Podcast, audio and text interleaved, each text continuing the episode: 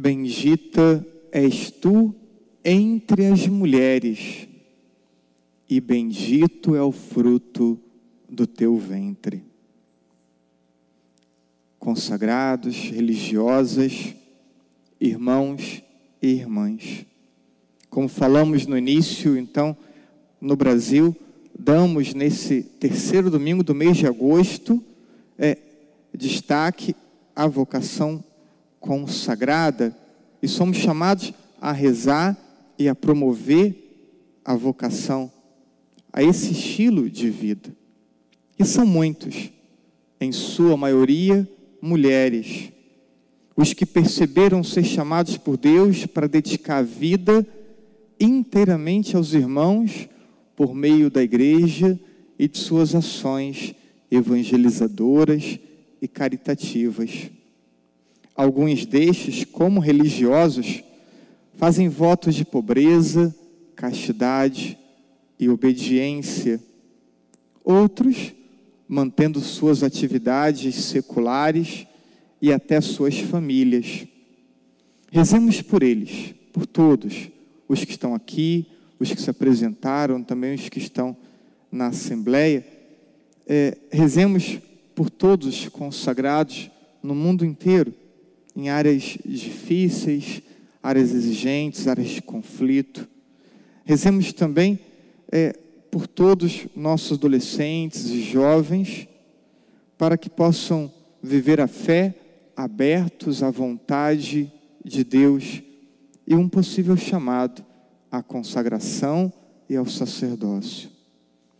Celebramos na liturgia a solenidade da Assunção de Nossa Senhora aos céus e ensina a igreja no catecismo número 966 que é a Virgem Imaculada preservada do pecado original e sem pecado ao longo de toda a sua vida, ao final da sua caminhada terrena, sobe aos céus em corpo e alma. Ensina ainda que a Assunção é uma participação especial na ressurreição de seu filho. E por último, é, é também uma antecipação da ressurreição de todos os cristãos, daqueles que é, viverem com fidelidade à fé e encontrarem-se dignos ao fim da sua vida. Portanto, após a nossa morte, a separação de alma e corpo, ocorre o juízo particular. No final dos tempos, novamente se une alma e corpo, juízo universal e o destino eterno a alegria ou a tristeza eterna. E este título, Mariano, também tem a ver com a nossa paróquia, tem a ver com a história de nosso padroeiro. Quando retorna a Portugal depois da peregrinação à Terra Santa, começa a percorrer Portugal e, e dado momento, começa a margear o rio Tâmega até que encontra uma capela em ruínas, uma capela dedicada a Nossa Senhora da Assunção. E ali reconstrói a capela e é a pintura aqui no painel do nosso coro. De um lado, São Gonçalo construindo a ponte, do outro lado, a capela da Assunção. E os textos bíblicos nos chamam a atenção o livro de Apocalipse um livro é, muito simbólico e até de difícil compreensão para nós hoje. Foi escrito por São João em um tempo de intensa perseguição aos cristãos. E ele foi escrito usando muitos simbolismos que seriam entendidos pelos cristãos, mas não entendidos por aqueles que não eram cristãos. Vamos destacar alguns desses simbolismos. Versículo 1 apresenta o primeiro sinal. E o primeiro sinal é uma mulher. Uma mulher vestida de sol, tendo a lua debaixo de seus pés e sobre a cabeça uma coroa de doze estrelas. Essa mulher é entendida como sendo Maria. Por isso, esse texto de Apocalipse é colocado é, como um texto para esta celebração. Mas também se entende nessa mulher a figura da igreja celeste.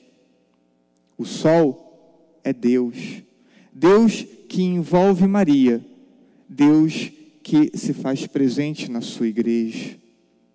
As estrelas, as doze estrelas, os doze apóstolos, as doze tribos de Israel, que representam todo o povo de Deus, juntamente com a Virgem Maria. A lua é Maria sobre a lua, porque vence a morte e agora está nos céus em corpo e alma. Versículo 3 apresenta o segundo sinal, um dragão cor de fogo. O dragão é o diabo, mas também o dragão é a imagem é, dos imperadores que perseguiam os cristãos. E pode ser imagem de todo tipo de poder autoritário e opressor. O dragão, versículo seguinte, parou diante da mulher que estava para dar à luz, pronto para devorar o seu filho logo que nascesse. Esse dragão, o diabo, ele é o perseguidor do filho da mulher. Não apenas o filho de Maria, não é apenas o perseguidor de Jesus, mas como essa mulher também é a imagem é, da igreja, ele é o perseguidor de todos os filhos da igreja. E a ação desse demônio não está restrita a um único período, mas perpassa todo o tempo, toda a história. E a mulher, versículo 5, deu a luz, deu a luz ao filho, que veio para governar todas as nações com cetro de ferro mas o filho foi levado para junto de Deus e do seu trono. Então, dá a luz ao Messias, o Messias que vence o demônio, que vence é, o pecado com a sua própria vida ofertada. E assim é como a mulher igreja dá a luz a muitos filhos, cada filho da igreja, cada filho dessa mulher também é chamado a lutar contra o demônio. Todos aqueles batizados, configurados a Jesus, é filho dessa mulher, igreja. Há uma luta entre o amor e o egoísmo violento, entre a fé e a incredulidade e uma luta que parecia ser difícil de ser vencida. De um lado, o dragão cor de fogo. Do outro lado, a mulher, igreja, parecia frágil, parecia impotente. Mas no final, vence o filho da mulher. E aquele império tirano, opressor, violento, incrédulo acaba convertido ao próprio cristianismo e configurado também ele ao próprio filho vencedor da mulher. A mulher, versículo 6, fugiu para o deserto, onde Deus lhe tinha preparado um lugar. E uma, uma voz forte vindo do céu proclama: Agora realizou-se a salvação a força e a realeza do nosso Deus e o poder do seu Cristo. Sabemos que a palavra ela não fica restrita a um único momento histórico, porque a palavra é viva, porque a palavra é sempre atual. E esta palavra hoje proclamada e a solenidade hoje celebrada nos enche de esperança. Cada tempo histórico trava as suas próprias lutas. Nós hoje não somos diferentes. Também temos nossas lutas. Temos desafios que transcendem nosso entendimento e transcendem nossa capacidade humana de dar soluções. Nos encontramos todos nós diante de muitas questões que parecemos não conseguir dar soluções para elas. Mas sabemos, por meio dessa palavra, que o filho da mulher venceu o demônio. E cremos que vence sempre e que vencerá sempre. Cremos também que nossa vida encontra seu sentido nessa vitória que possibilita a todos nós uma realização plena e eternamente feliz ao lado daquela que nos precedeu no céu, junto de Deus em corpo e alma, a mulher reluzente sobre a lua coroada de estrelas. O amor e a fé venceram duras ditaduras no, no século passado e vencerão neste século todos os desafios que enfrentarmos.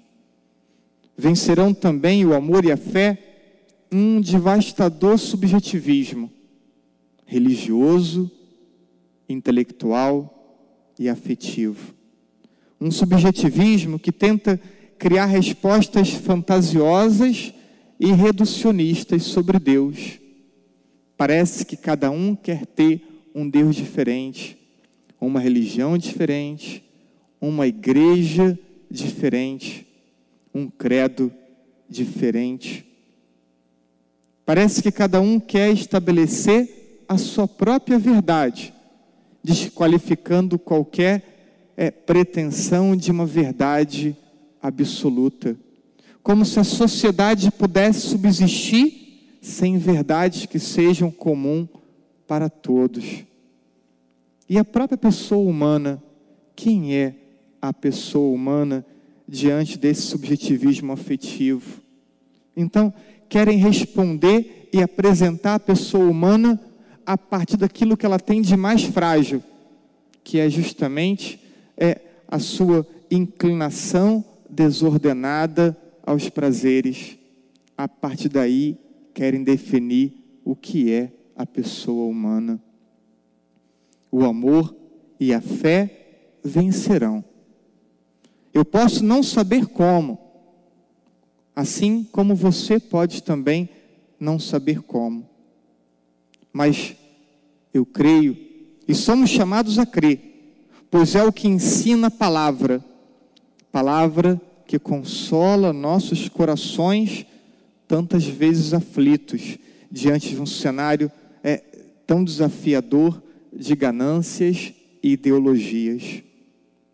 A fé, aparentemente frágil, como a mulher igreja diante do dragão, é a verdadeira força do mundo. E o amor é mais forte que o ódio e mais forte que a ganância.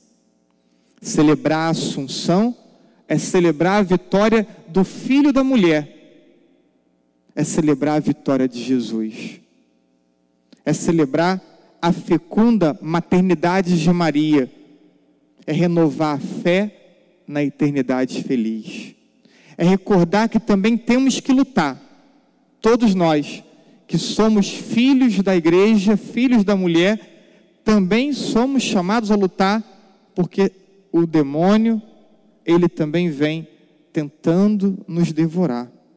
Celebrar a Assunção é recordar que temos uma luta a ser travada todos os dias. Lutemos com força, lutemos com determinação, vençamos com fé, vençamos com amor. Assim seja. Amém.